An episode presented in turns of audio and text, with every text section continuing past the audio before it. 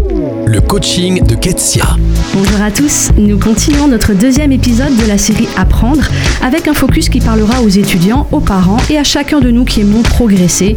Et euh, cette thématique, c'est apprendre à apprendre. Depuis plusieurs années, je travaille dans l'enseignement supérieur et je me rends compte que l'on se concentre trop souvent sur les notes, qui sont le résultat d'une évaluation d'un savoir ou d'une compétence, alors que ce qui importe, ce n'est pas tant le savoir en lui-même que la dynamique de savoir acquérir de la connaissance et la manière dont on va utiliser ce que l'on apprend et le communiquer. Parce que face au changement constant du monde, et franchement on est servi ces dernières années, il est nécessaire de s'adapter, innover, être capable d'apprendre à apprendre. La personne qui sait apprendre, elle sera en mesure de creuser n'importe quel sujet, que ce soit la reproduction des grenouilles tomates, oui oui ça existe, ou la physique quantique, les techniques de théâtre ou le codage informatique. Alors comment fait-on pour apprendre à apprendre? Cela demande d'avoir le courage de regarder à ses erreurs pour les comprendre, que ces erreurs elles soient professionnelles, relationnelles, personnelles ou autres. Vous pouvez vous poser les questions suivantes. D'où vient mon erreur? Est-ce que j'ai bien compris la consigne? Est-ce que c'est juste une erreur d'inattention? Est-ce que c'est un manque de précision? Est-ce que j'ai cherché les informations au bon endroit? Ai-je compris les concepts qui sont demandés? Est-ce que j'ai été trop vite ou au contraire est-ce que je n'ai pas eu assez de temps? Etc.